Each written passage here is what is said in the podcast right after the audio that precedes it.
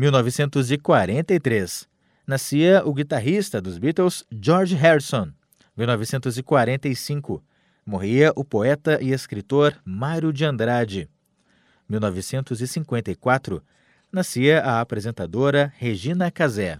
1996. Morria aos 47 anos o jornalista e escritor gaúcho Caio Fernando Abreu. Ele deixou uma consagrada obra literária em romances, contos e crônicas. 1998. Milton Nascimento vencia o Grammy pelo disco Nascimento. 2014. Morria Paco de Lucia. O guitarrista espanhol tinha 66 anos. Ele que se consagrou ao renovar e popularizar mundialmente o flamenco. 2019. Morria aos 74 anos o jornalista Roberto Avalone, um dos nomes mais conhecidos do jornalismo esportivo brasileiro.